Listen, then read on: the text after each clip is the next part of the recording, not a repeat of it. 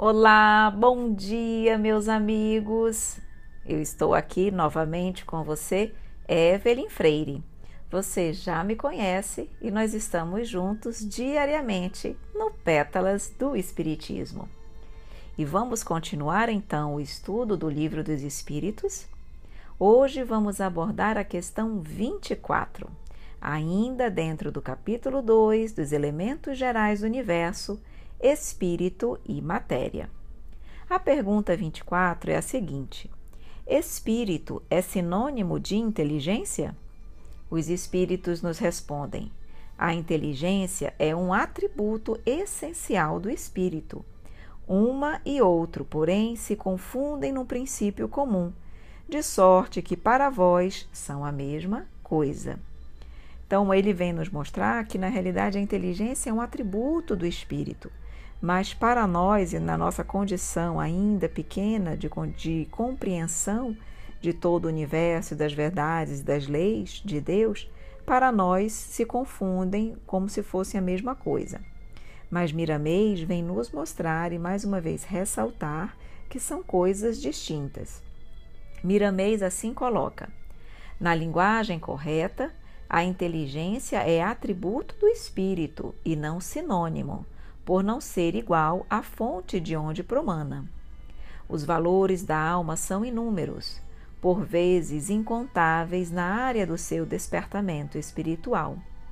As nossas comparações são pálidas referindo-se ao espírito.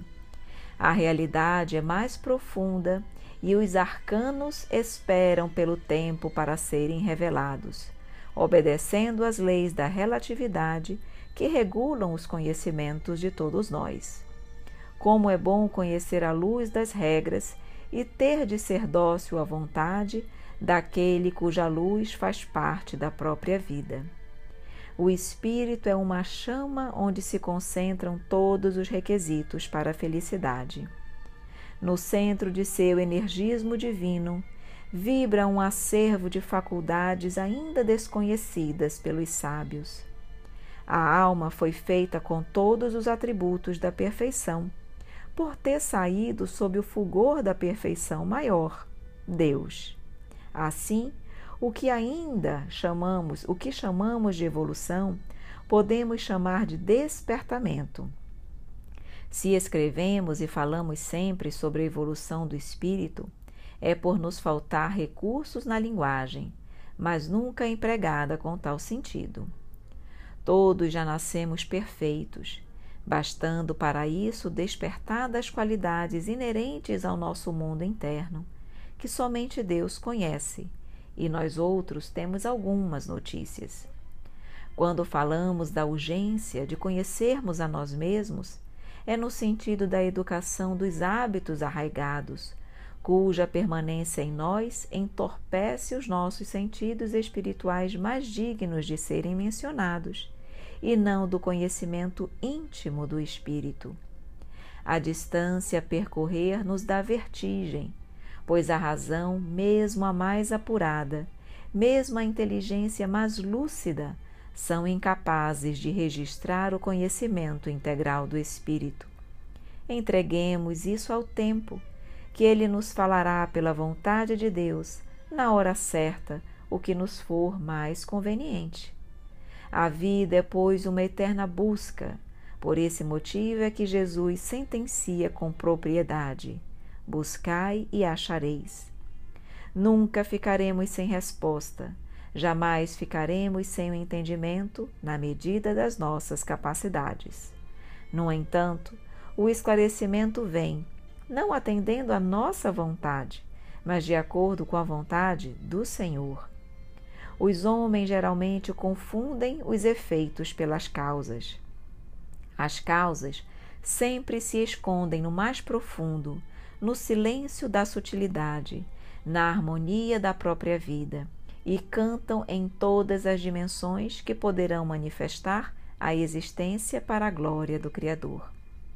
O Espírito é a essência das essências, é a harmonia do divino, é a luz das luzes que conhecemos.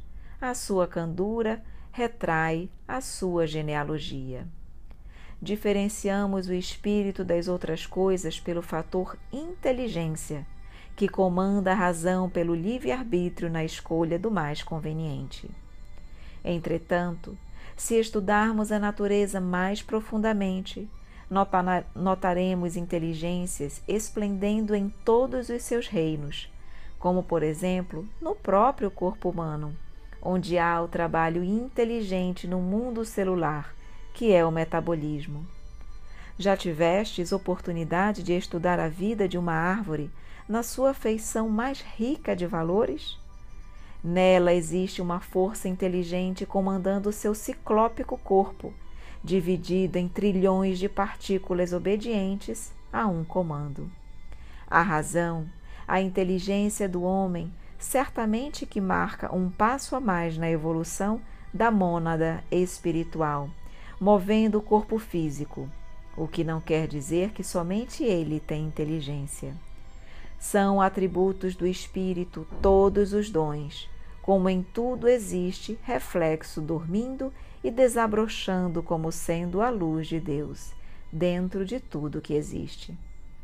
Estudemos de mãos dadas em todas as escolas do mundo e ingressemos cada vez mais no estudo da escola espiritual, porque ela é um passo a mais para a nossa libertação.